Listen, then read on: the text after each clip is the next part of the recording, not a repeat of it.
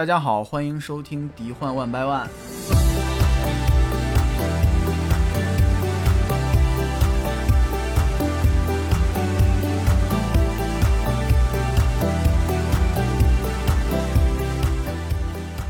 呃，今天我们要跟大家一起来聊一聊刚刚上映的迪士尼真人版电影《小美人鱼》。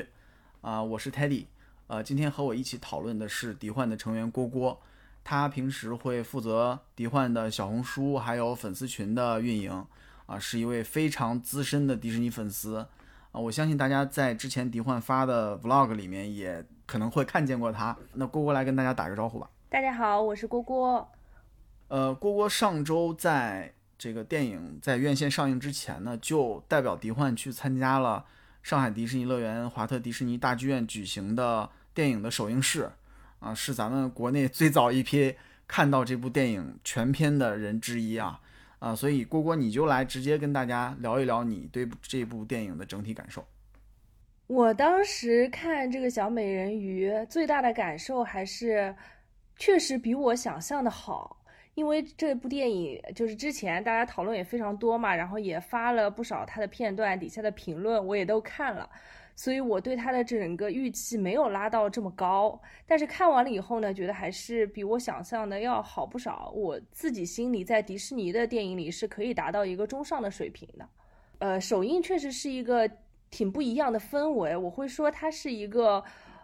大家都带着一种批判的心情去看这个电影的，因为你去就不像我们平时去电影院看电影，可能只是为了玩一玩啊，或者刚好有这个时间。就首映这个场景，所有的人都是只为了看这部电影而来的。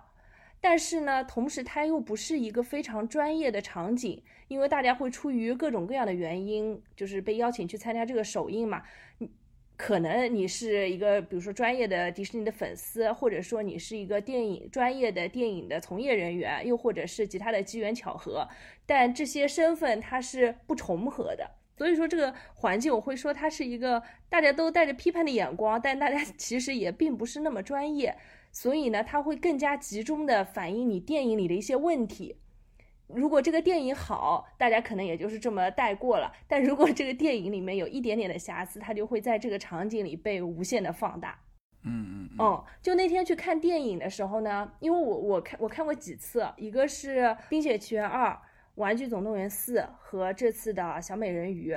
那这次的小美人鱼确实是争议最大的一部，所以这个问题也显示的非常明显。就是特别是在一些出戏的地方，大家会甚至会发出那种哄堂大笑这样子的情况，这在我们平时在电影院里看电影是是不会发生的，就大家都非常的严苛。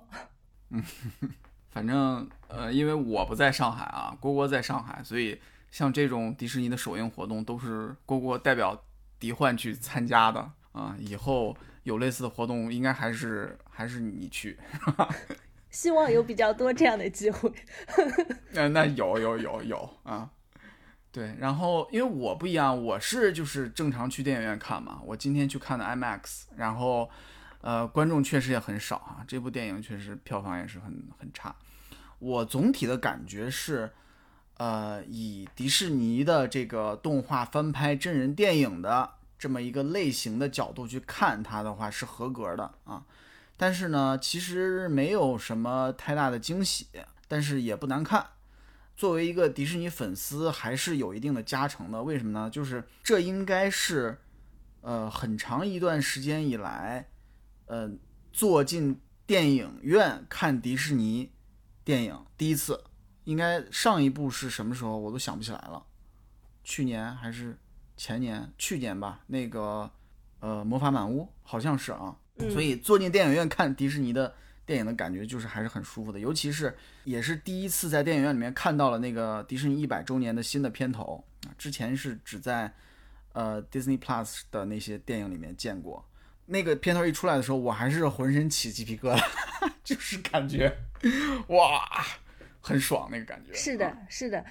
我看之前我没有在想会有这个片头，然后他一出来说哦，这是一百周年的，就。那个感受还是挺不一样的，嗯，我跟你可能还不太一样，就是你，我觉得你比较专业一些，就是你说我资深，我可能就是对迪士尼我感情确实比较深，但是呢，我并不会特别去钻研迪士尼的这些东西，就确实是没有你这么专业。所以我看这个电影的时候，我我自己觉得更加有一种惊喜感，因为我对它的了解其实没有那么深，我就是凭着这个迪士尼的一腔热血在看这个电影。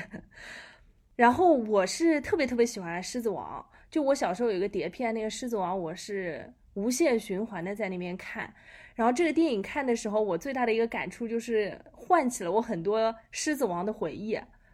特别是有一段就是海底有很多生物在一起跳舞唱歌那一段，当时看的时候就觉得这一段到时候可能就会成为一个爆款短视频。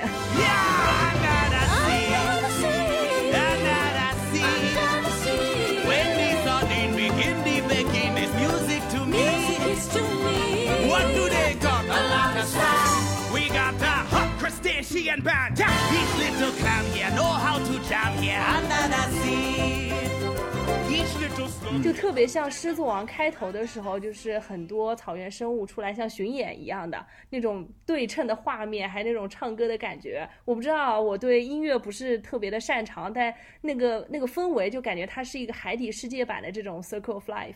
我不知道你有没有？嗯，对我当时没往这儿想，但是我确实看那一段的时候，我也觉得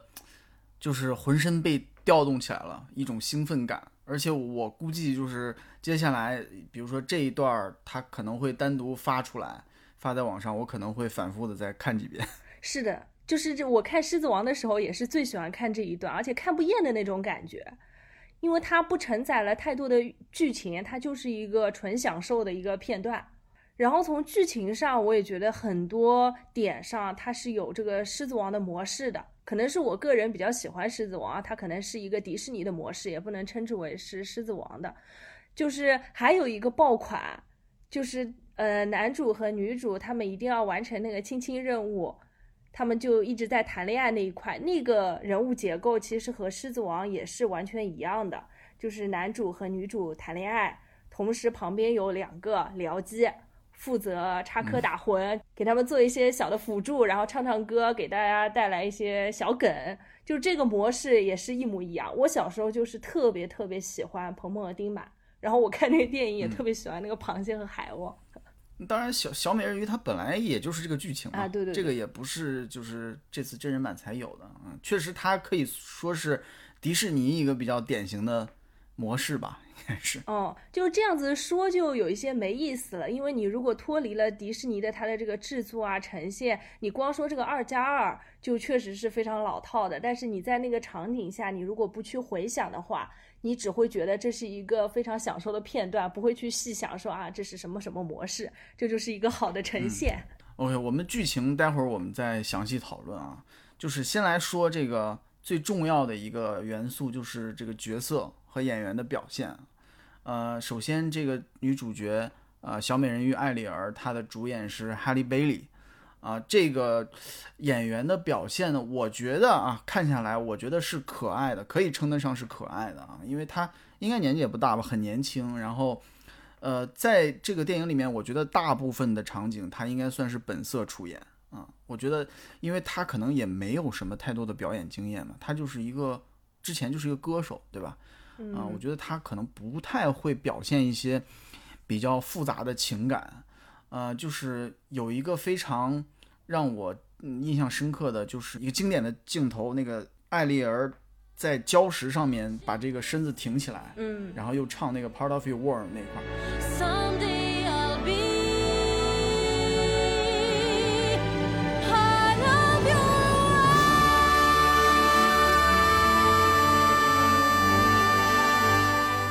非常经典的镜头，但是这个演员在那块的表情是很奇怪的，是有点那种，我不知道怎么说，就是很别扭，有一种他并不是说在使劲儿，他是一种很痛苦的那种感觉，你知道吧？然后呃后半段整个不会说话的那个阶段，他其实非常考验演员的，你必须得用表情来表达情绪，但是很显然这个哈利贝利他还没有这个能力。而且最要命的是，我觉得这个王子的演员，他他可能经验也不太丰富，嗯，所以这俩人在一块儿对手戏没有什么 CP 感，哎，就他们两个人的镜头感觉是拼起来的，就两个人是搭伙，好像是各演各的，最后剪辑在一起，就像网上硬凑的那种 CP 视频一样。确实有点那个意思。你要说跟之前的迪士尼真人版的电影里面的公主的选角去做一个对比，那我觉得，嗯，可能不是就是说算特别好的一个啊，因为呃，我最喜欢的是阿拉丁里面的那个茉莉公主啊，她那个选角太棒了，Naomi Scott，她是汇集了一切这个角色所需要的元素啊，一方面她。这个确实也是美貌，对吧？然后呢，歌唱的又好，最重要的一点是她很有灵气，她的那个一举一动、那个表情的使用，还是就是非常的恰到好处。但是我觉得在哈利贝利的表演上面，我没有看出那种灵气。对，就是阿拉丁的那个确实特别好，但是回想起来的话，其实真人版的公主电影，它确实是不走这个演技挂的。回想一下的话，其实。就委婉一些的讲，是，嗯，对吧？对，哦，你你说 Emma Watson，脑中已经是对闪出了 Emma Watson，什么 Lily James 什么的。这我是很克制的，不想提这些名字。我觉得那个乌苏拉是我喜欢的。我看动画片的时候对这个角色其实没什么感觉，但是看真人的时候就觉得特别有魅力。同时，他又跟动画片长得特别像，然后他那个形象还特别像。海格力斯里面的那个哈迪斯，那头发竖起来的，就就都是就是各种童年回忆就串起来了。我以前也是这两个角色有的时候会搞混，就是他们都是蓝色的那种，然后带带一些跟触角一样的东西在身上。然后后来我是看那个呃后羿系列电影，啊，我才记住了哈迪斯，他首先是个男的，乌苏拉是个女的，我才区分开了。嗯，OK。刚才说的是这个角色，包括演员方面啊，然后下面还是讨论一下剧情。剧情这一块儿，我觉得基本上还是还原了动画版，对吧？嗯。呃，主要增加了两个唱段，一个是呃艾丽儿进入城堡之后有一个内心独白的那首歌，就是她实际上已经不能唱了，但是她在内心中在在歌唱啊。我觉得那段加的不错，非常的有音乐剧的感觉。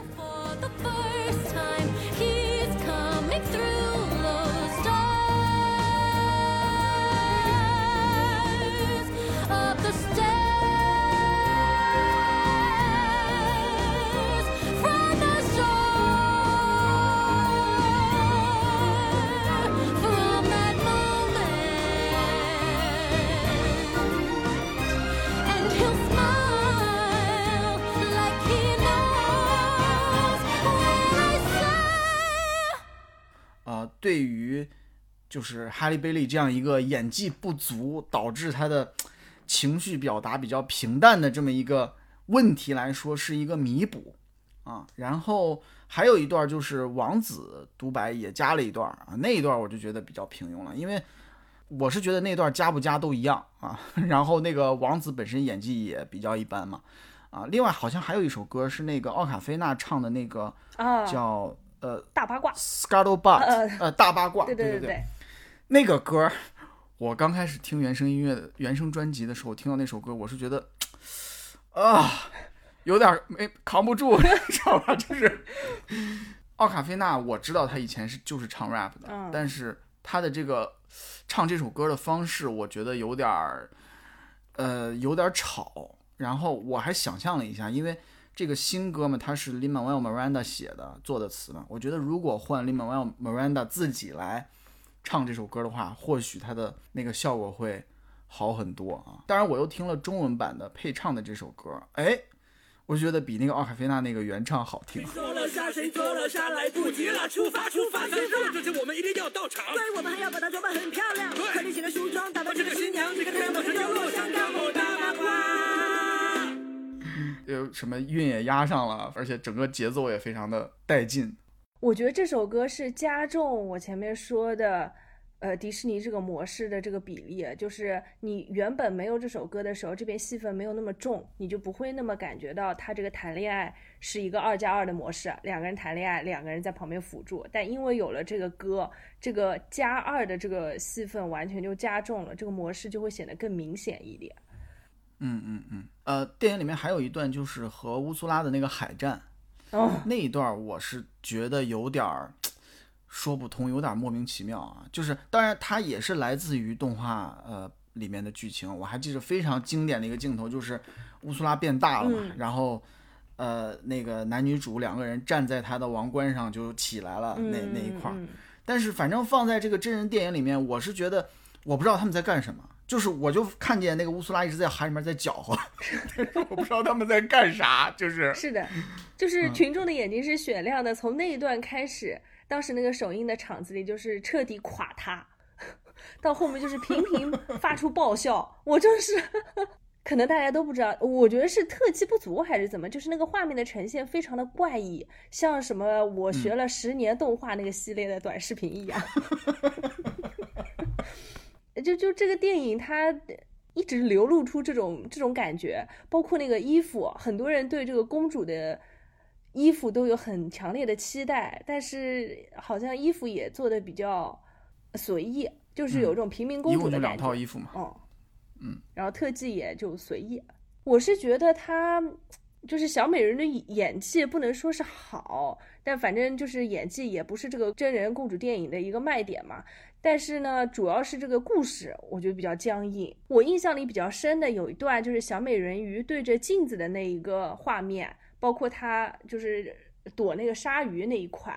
就两个原因吧。一个是这个，我记得动画片里面这个镜头也有，然后我印象还挺深的。然后第二个是你从电影的角度来说，镜子还有这种，不管是水里的倒影啊，这些都是一种非常重要的意象。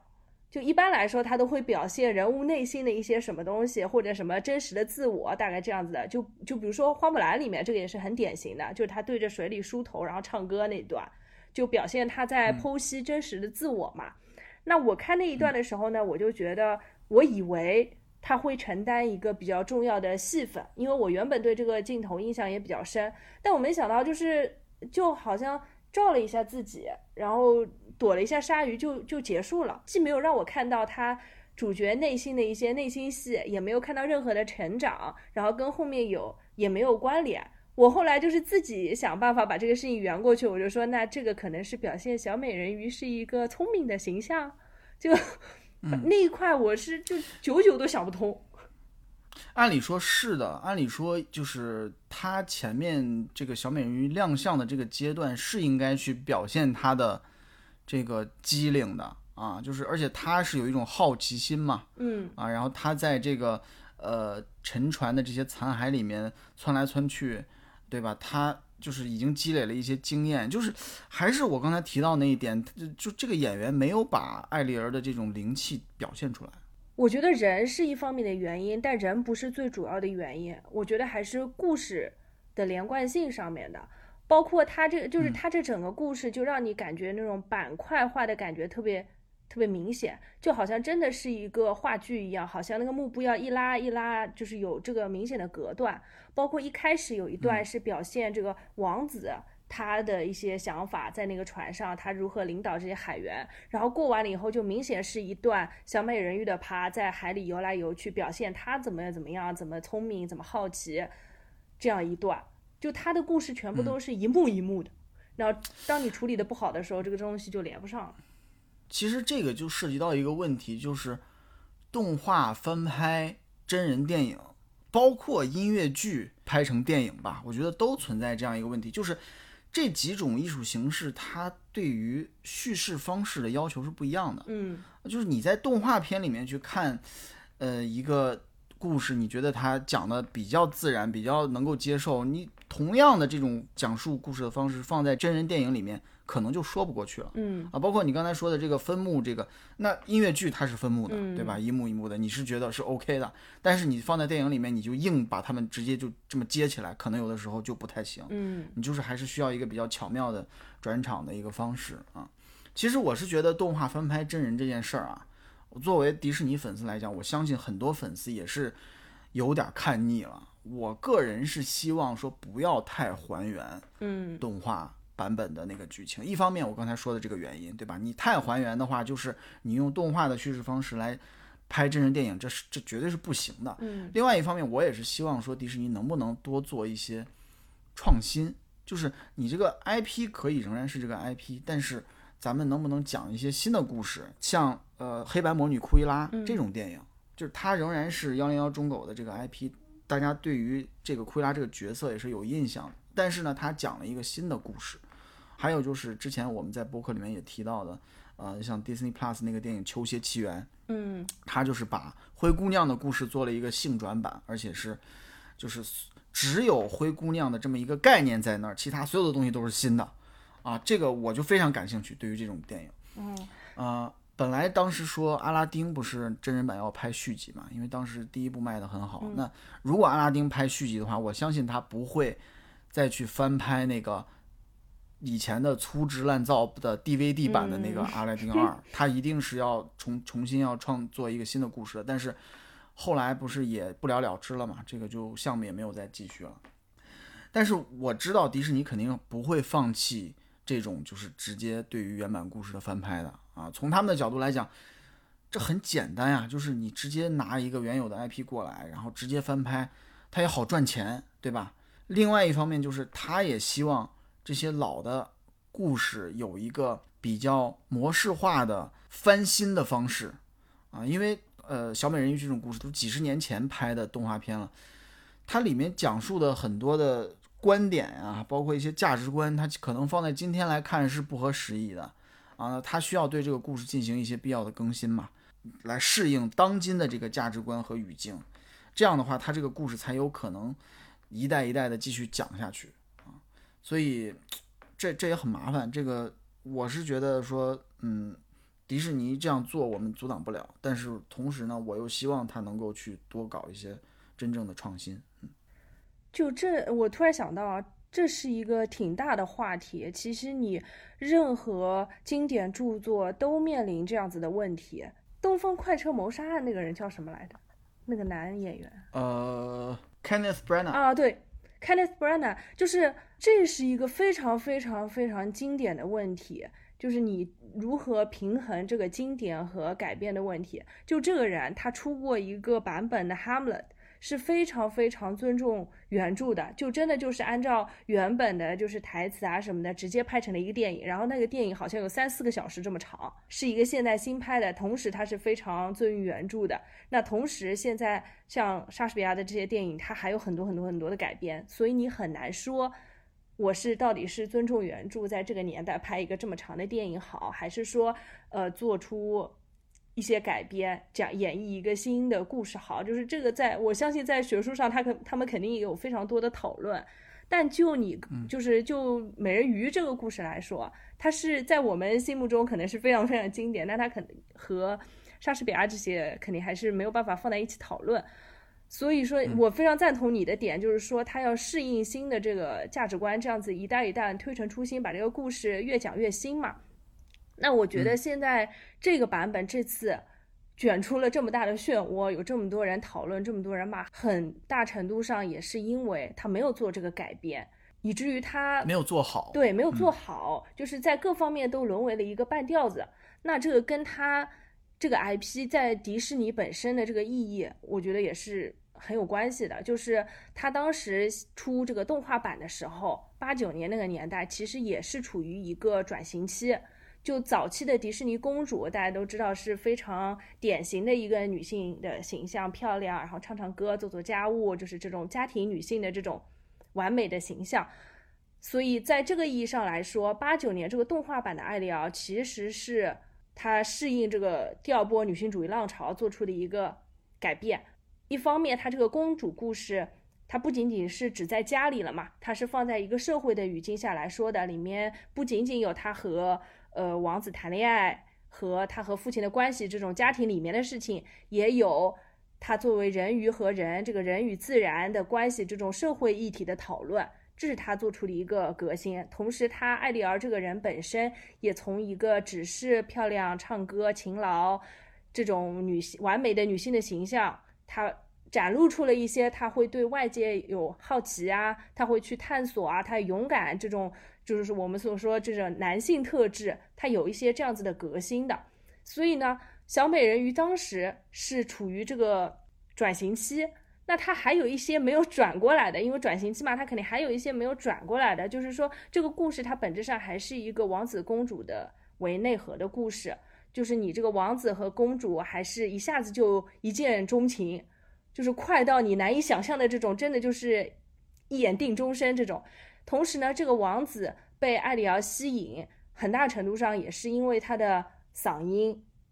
因为他的美丽。就是虽然这个王子也看重他的好奇啊，就是这些勇敢探索的这个品质，但是你追根结底，他还是因为那一块嗓音嘛。嗯，那这是他八九年，就是我们现在讲的这个美人鱼的故事，其实是很大程度上就是基于八九年的这个这个剧情的，所以它两部分全部都承接过来了。就是在放在八九年那个语境上，他可能迪士尼做出的这个转变已经非常不容易了，就是他已经给他赋予了一些就是。怎么说呢？就是你已经给他做出了改变了，但是你二零二三年在讲这个一九八九年的故事的时候，这一点就又被放大了。就是公主和王子还是在一见钟钟情，然后王子还是最最看重他这个嗓音的这个问题。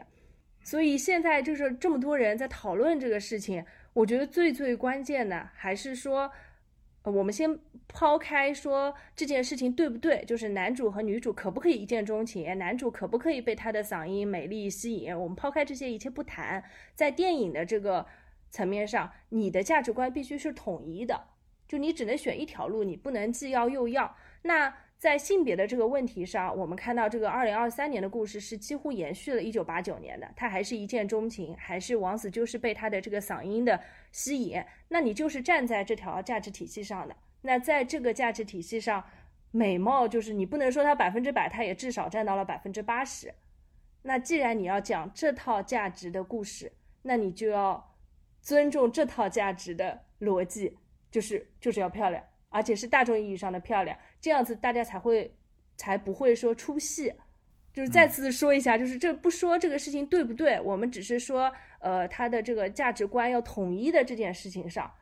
那你还是要一见钟情的，那你就要大众意义的漂亮。嗯，哦，所以现在有这么多讨论，这种我觉得是这是不可避免的，因为他还是在讲这个故事嘛。嗯嗯嗯。就是他想做出一些改变，但是呢，他自己的这个逻辑没完全转过来，啊，他没有完自完没有自洽嘛，所以可能有些人就觉得有点接受不了啊。其实他好像对于这个里面的一些歌词也是有改变的吧，包括那个呃，Unfortunate Soul 啊，还有一个叫什么 Kiss a Girl，里面就是有一些对于说那个。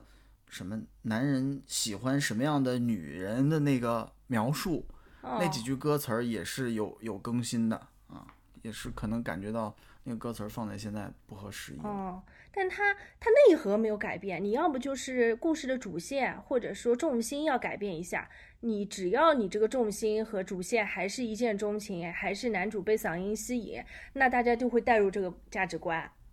就是男人喜欢漂亮、聪明、勤劳。会唱歌的女的，只要你这个女的不符合大众意义上的这个这个标准，就就会扭曲。嗯嗯，确实是我首先啊，我对于这个选角来讲，我没有特别的意见啊，我也不觉得她有多丑，我觉得呃我是可以接受的，而且在这个大荧幕上她呈现出来的那个状态，我觉得可以用可爱来形容啊，呃，而且我是觉得说你不能仅仅通过一个人的外表，然后来评判他。有没有把这个角色来演好？最终还是要看他在电影里面的表现啊。当然，他在电影里面表现，我们刚才已经聊过了。我听了一些，就是我看了一些呃报道，就说这个导演当时在选角的时候，呃，哈利贝利是他们见的第一个演员，在现场的时候，就是导演就让他说：“你随便给我们唱点什么。”然后他应该是就直接唱了《Part of Your World》，就把所有现场的人都镇住了。他唱完之后，据说很多人都快哭了。然后呢，后面他们又见了很多的候选的演员，没有一个人能够超越哈利贝利给他们带来的那种震撼。所以他们就最终选择了他。那从这个故事听起来，就是呃，导演们在选角的时候没有把他的外貌放在第一位，他是把他的这个歌喉放在了首位。哦。他唱确实是唱的非常好，嗯，哦，我我本身对音乐没有太大的感觉，但是在我心目中，小美人鱼唱起歌来就应该是这种，就是声音比较清亮，然后比较空灵的这种，才有那种遥远的美人鱼的感觉。但是就就是说回这个人啊，我我自己是觉得他很丑的，我也不怕被骂了，我在小红书上已经被骂了一个礼拜了。就是我我觉得美丑这个东西是个人的。那我个人我也不怕说，我就是觉得他丑，但同时，就是美丑这个事情是个人的，没没有任何一个人的美丑可以影响整个时代。就你站在一个更大的视角上来看，就是这个主流上的这个美丑，它本身就是受主流文化塑造的。所以，我们也没有必要站在一个更大的维度。我个人认为啊，我们也没有必要站在一个更大的维度上面来谈这个人是美的或者是丑的。如果你这个视角放的足够大的话，没有任何人是美的，也没有任何人是丑的。所以，谈论这个事情的时候，我只说我个人，我也觉得大家应该也都只能代表自己。哦，但我自己就是我前面也说了，我就是没有你这么专业，我不会去看很多报道啊什么的。你比我专业，我可能就是看一，我就是看一些就是小红书上发的那种片段那种，跟大家接触到他的方式可能也差不多，所以看那些视频我是觉得有一些难接受的。但是当我看了电影了以后，我是觉得比我想象的好很多。一个是他唱的确实不错。第二个，我觉得是镜头语言的关系，在镜头上，他确实看上去跟平时不大一样，就特别像那个呃《猫妖传》里面的那个张蓉蓉，就是看你看电影的时候，觉得这个人美轮美奂，好美哦，但是你看现场的，他后面的演的一些角色，包括他现场的一些采访什么的，就觉得没有电影里的那个感觉了。我后来回想了一下。海莉这个人，他主我在意他的点，主要就是也是眼距比较宽嘛。所以呢，他接受采访的时候，基本上都是一个正面怼着，这个问题就比较明显。但是在电影里面，他其实不太以正面示人的，就是半侧，就会觉得人好很多。哦，这是我个人的一个感觉啊。有这个原因，我在想啊，另外还有一个原因，是不是因为就是，呃，你之你刚说你前面都是在小红书上嘛，包括看一些片段啊、照片之类的，呃，他还是就是猛的一出来，可能稍微觉得有点不适应啊。但是你看电影，它因为时间很长，你时间一长，你慢慢你就你就适应了，你就更能接受了，也也可是不是也有这个原因啊？因为我后来还在想，你说这个 Zendaya。Zendaya 刚出来的时候，嗯，很多人也说他不不好看，尤其是他刚开始演那个迪士尼频道的剧，第一部剧是《Shake It Up》，嗯，就是他的出现跟他之前的迪士尼的明星啊，Miley Cyrus 啊，Selena Gomez、Demi Lovato，那就觉得不行啊，不如他们好看啊。然后尤其是跟他搭档的那个 Bella Thorne 也是一个小美女，对吧？就是 Zendaya 当时给人的感觉就是她不是一个传统意义上的小美女啊，她是一个比较有特点的一个人。嗯，但是你后来你再看她不断的去演一些塑造一些新的角色，包括后来演更成熟的一些角色，包括在沙丘里面啊，然后他在这个蜘蛛侠里面啊，他逐渐的又塑造出了一个自己的一个时尚的形象啊，包括他走红毯呀之类的，哎，你就觉得。哎，Zendaya 是美的呀，她是有一种独特的魅力的。那 Zendaya 她从刚出现到现在，她经历了这么长的一个阶段，让我们去适应，对吧？那哈利贝利进入我们的视野还很短，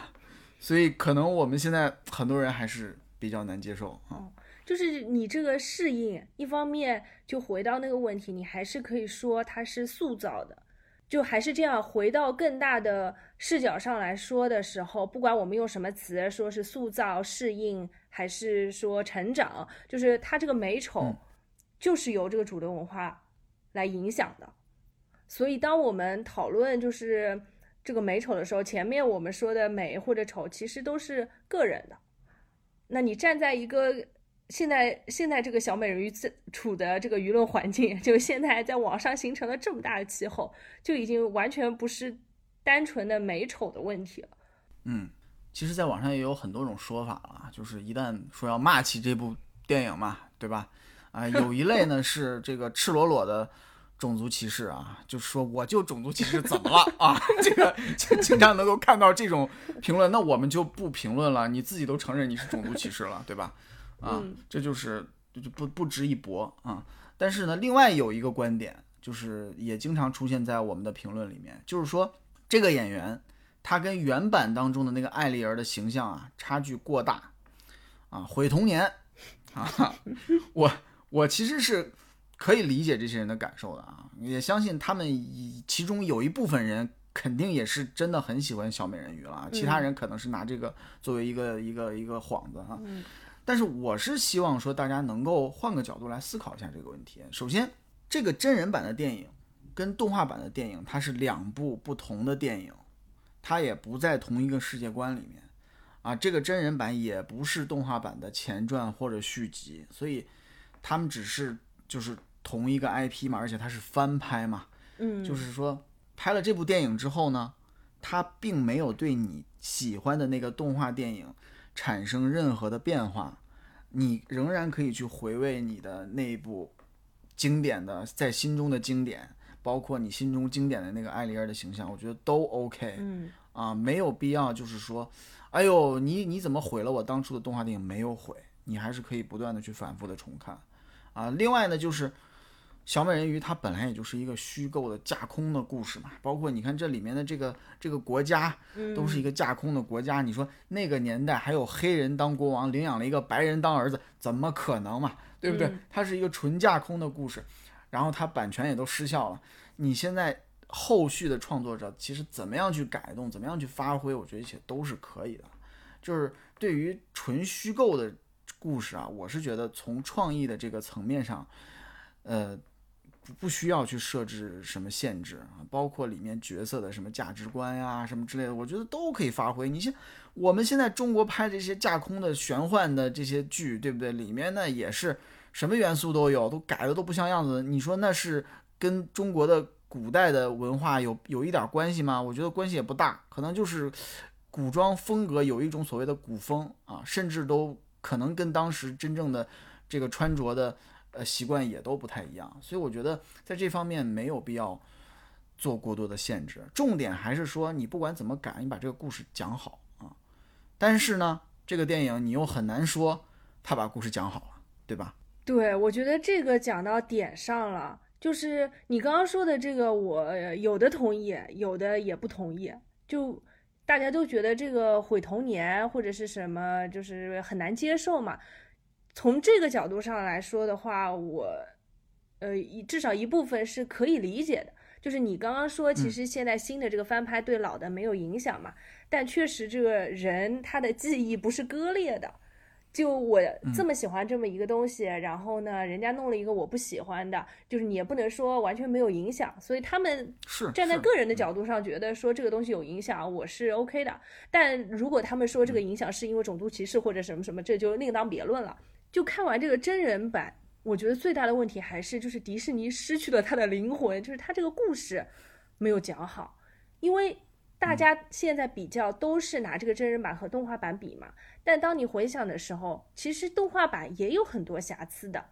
但他的故事就是自己圆回来了。你看完的是，至少你如果不站在一个非常呃批判性或者学术性的角度去回去回想的话，你看完这个电影是愉悦的，因为他的故事整个是连贯的。当你去细想的时候，他也有很多瑕疵啊。这个怎么就看了一眼就爱上了呢？然后又怎么怎么就就就产生感情了呢？然后这个小美人鱼说说她好像勇敢善良，最后。王子不还是喜欢她唱歌漂亮吗？就你细想的话，一定是有瑕疵，但是没有人在提这个事情。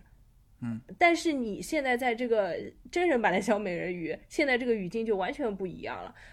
我所以我说，它根本上的问题还是在一些关键性的问题，就是呃女性主义和种族的问题上，它它就它就冲突了。就是女性的问题，前面聊过了嘛？就是你她的价值观有就是错位，那种族的这个问题其实也是的。就就是他有一个非常最后让我非常难受，也不能说难受，就是他最后有一个非常奇怪的场景，就是小美人鱼她爸爸呃接受了她的理念，然后带着她五湖四海的姐姐一起站起来，就是支持她追求梦想。嗯，我觉得从传递理念的这个角度上来说，这段是成功的，他的信息所有人都 get 到了，就是他爸爸接受了这个人与自人与与人与自然和谐共处，然后呢，呃，世界大同，各个种族的人是可以凝聚在一起，然后支持他这个就是这个这个理念的，求同存异了，相当于。但是你从电影的表现来说，这段是非常非常失败的。很明显，就是当时我们看到这一段的时候，那个首映的场子就是开始就是彻底垮塌，大家是爆发出了那个 垮垮了多少次？你这个 就是从那个大战开始啊，就是不断发出爆笑，就是我那后半段看的如坐针毡啊，就你你你回想一下，其实就是他的这些姐姐本身戏份就不多。那他的转变也非常的突兀，就是在他这个戏份的情况下，你也很难说让他有一个这个顺畅的转化。同时，他这个迪士尼的这个展现这个理念的形式也过于生硬，这跟你组织全球各地的小孩一起上去献花就差不多意思，就是你意思到了，但是这就是一个模式。那你在一个这种讲感情的这种剧情片里面。就搞得像联合国大会一样，你放任何东西它都会出戏的呀。确实是那一块儿，其实我本来看的时候还挺，就是说实话还挺感动的啊。但是这个呃，你回想一下，确实也是很奇怪，就是这国王川顿国王他回心转意，你还可以理解，对吧？他看到，哎呦自己的这个。严厉的这个对待女儿的方式，导致他后来遭受了一系列的这个挫折和困难啊，回心转意了啊，勉强可以理解。但是其他人呢，就其他人怎么就也就同意了这样的一种理念？那只能是说哦，我听命于国王 啊，国王说什么我就做什么。就这块你不能细想，这是。但是确实，我看到这一幕的时候，可能是我就是看这部电影里面最感动的时候吧。啊，虽然他很，他也说不通，但是你真的确实很向往那样一种，那样一种场景嘛，就是所有的人都来支持艾丽儿，自己做出一个自己的人生选择。他也确实是跟现在网上所有的人都在骂这部电影的这个喷子啊，形成鲜明的对比。你想到我们所处的这个社会，它还远远没有形成这种包容、体谅、尊重的这种氛围啊，甚至你都很难想到。有一部说，在我们这个华语的这个呃流行文化里面，有一部以类似的这种理念作为核心精神的一个作品，你都想不到。嗯，对，所以就是我还是觉得非常非常钦佩迪士尼的，就哪怕我抛开对他的感情各方面，就他作为一个企业愿意做这样的事情，都是很不容易的。你就是你不说华语世界吧，你站在全球也很难说大家已经完全达成了这个共识。他几乎也是，就是这件事情，如果迪士尼不做，我也想不到还会有谁在做。就是他不管这个事情现在呈现的怎么样，就这一点他的这个勇气，我是非常非常钦佩的，也就是觉得没爱错人那种感觉。就这就是我心目中迪士尼会做的事情，不管他做的好不好，他做了，其他人没做。嗯，哦。然后同时又又换位思考，因为我已经被骂了一个礼拜了，我我开始接受这个事情了。就是我们自己作为迪士尼的粉丝，我对他有很多的感情加成。他就算做不好，我还是会去想，我钦佩他做这个事情。但是如果抛开我对他一点感情也没有，他就是一个无所谓的厂牌拍了一个这样的电影，我也会去说他莫名其妙的。嗯，就是换位思考吧。反过来，其实可以想很多事情，就是我们看到的很多这种模式化的东西，因为迪士尼非常擅长这种做法，不管是那个海底世界大家一起跳舞啊，还是男女主谈恋爱，然后大家唱歌跳舞这种氛围，因为他非常擅长，而且他经常做，所以他已经变成了他的一个风格。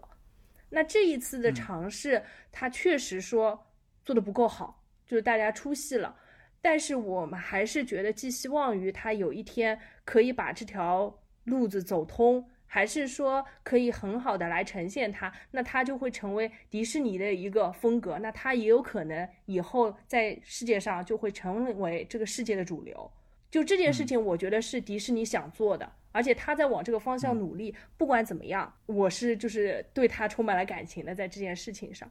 那同时也认识到，就是他这次做的这些努力，其实一定程度上破坏了这个故事的完整性嘛。不管是男女啊、种族啊，包括它故事本身，都都对它有一些减分的项。那我也认为，在你评判一个电影的时候，你肯定首先是评判这个电影做的怎么样。再谈它有没有传递到更好的价值，再谈它有没有传递到这个理念上去。所以说，还是期待迪士尼它以后做这样的尝试的时候，可以慢慢慢慢越发的趋向成熟吧。就像公主系列一开始出来的时候，呃，大家觉得它好则好矣，但是它肯定是不符合这个时代的趋势的。但它一步步走到今天，公主这个系列也越来越往大家的这个价值观上去了嘛。那有一天这个种族的事情，我相信它也会往这个方向走的。讲得非常好，谢谢。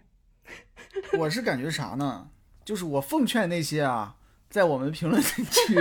反复的在骂这部电影啊，这个乱喷的这些喷子没必要。就是你不喜欢看，你就不看就完了。这事儿就是很简单，就是我那天看到一个博主，他发了一篇文章，他就说我是小美人鱼的这个选角的坚定的支持者。哎呦，我就想，咱们这个电影都没有必要上升到支持和反对这个 这个层面上来，就是你喜欢就是喜欢，不喜欢就是不喜欢，想看就看，不想看就不看就完事儿了。现在很多喷子真的是。因为你知道，我我是发现，我只要发小美人鱼的东西在微博上，这个微博的流量就很大，然后它的互动数就很高，然后底下很多的评论，他就不是我们的粉丝，他就是专门来骂的啊，这个就很奇怪啊！你自既然都不喜欢，你别看就完了，你还要到处搜，你还要专门找着这些，然后上赶着来骂。你说你是不是闲的？你说你是不是自找没趣儿？生活都已经这么苦了，你还要找这些自己不喜欢的东西在那看？哎呀，给自己在这找气生。你说这没有，真的没有必要，真的没有必要。他这个问题在小红书更严重，因为小红书是推荐制的，那个 粉丝其实很少，来的评论呢都是骂人的，所以就一个礼拜过去，就人已经麻了。他们说的时候，其实我很想说，我我个人。也不喜欢，但是我不能说这样的话，一说他们不是更来劲了吗？就是这个是他们根本分不清楚你喜不喜欢这个人和你支不支持这个理念、种族什么，这根本就谈不上。他们就觉得不喜欢就是不应该，他没有逻辑啊！对对对，就我就忍住。之前好像也有一次什么，我还跟人家对骂来着，后来我就学会了，就不要跟人家对骂。还有总有人说收钱了。哎呦，我可想收他钱了，也没人给我发钱呀，真是的。对你刚才提到这个，就是我们作为迪士尼粉丝啊，对于迪士尼的片儿还是很宽容的，所以我就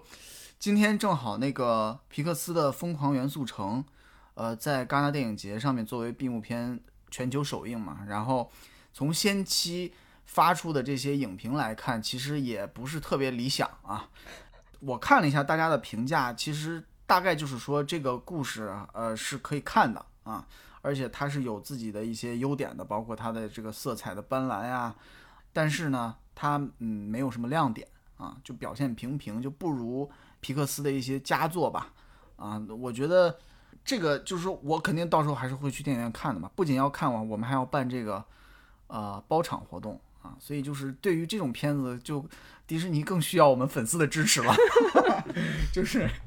到时候在六月十七号，我们暂定是六月十七号啊，在北京会有这么一场迪幻粉丝的呃疯狂元素城的包场活动啊，大家有兴趣的话关注一下我们的微博，然后到时候可以来呃报名购票。哦，哎，我讲一点题外话，你说。我觉得我还挺老派的，迪士尼、皮克斯的这些新的，我其实说不上来有我特别喜欢的。你刚刚讲的时候，我就想起来那个《疯狂动物城》，那时候算喜欢，但是也没有说狂热到一遍又一遍的看。我也没有特别喜欢《疯狂动物城》，因为《疯狂动物城》是一部非常非常商业的片子，哎，对，对吧？它跟其他的迪士尼的很多片子还是有点不一样的。而且我也觉得，正是因为它这种商业性，所以才导致它在中国的票房那么高。嗯，它像一个学霸作文。然后还有一个爆款，那个叫什么 Coco，我其实也对我其实也不是特别喜欢。那个时候我记得我还在公众号写为什么不喜欢，好像也被人骂来着。因为在那个之前有一部我很喜欢的《生命之书》，嗯，也是差不多主题的。然后当时我记得 Coco 营销各方面就是宣传，呃，就是这个节日，它的那个节亡灵节。以及文化嘛，但其实这个经验的感觉，我在《生命之书》那部动画片里面已经完全感受到了。然后他们的故事有一定的相似性，就是因为讲的就是一个内核嘛，就是不是说故事相似，就是它这个主线差不多这个意思。就我就是我在 Coco 这个里面可能得会得到的惊喜感，在那部电影里面都已经得到了，所以那部我也一般吧。我最喜欢的皮克斯的作品是《头脑特工队》。但是《头脑特工队》在国内的票房也是非常非常差的，嗯嗯，而且还有一点就是，呃，我相信你随着年纪的增大，你就会越来越发现你喜欢老东西，老的作品，新的片子你可能就没什么感觉，嗯，这个也是无法阻挡的，嗯，是的，这就是我非常伤心的一件事情，我都不知道是他的问题还是我的问题，我不敢接受这是我的问题。哎，所以你说什么资深，我就觉得我也说不上。我其实我喜欢什么呢？我回想一下，就是迪士尼频道的那些，我其实也不是特别喜欢。就我小时候特别喜欢看那个《新成长的烦恼》，嗯，但后来也就对啊，哎，也就这也就这样了。那个就是我的迪士尼频道的巅峰，我就跟你说，那是我 喜欢的第一部迪士尼频道的剧，然后到那儿就到头了，后面的都都不如那一部啊。对。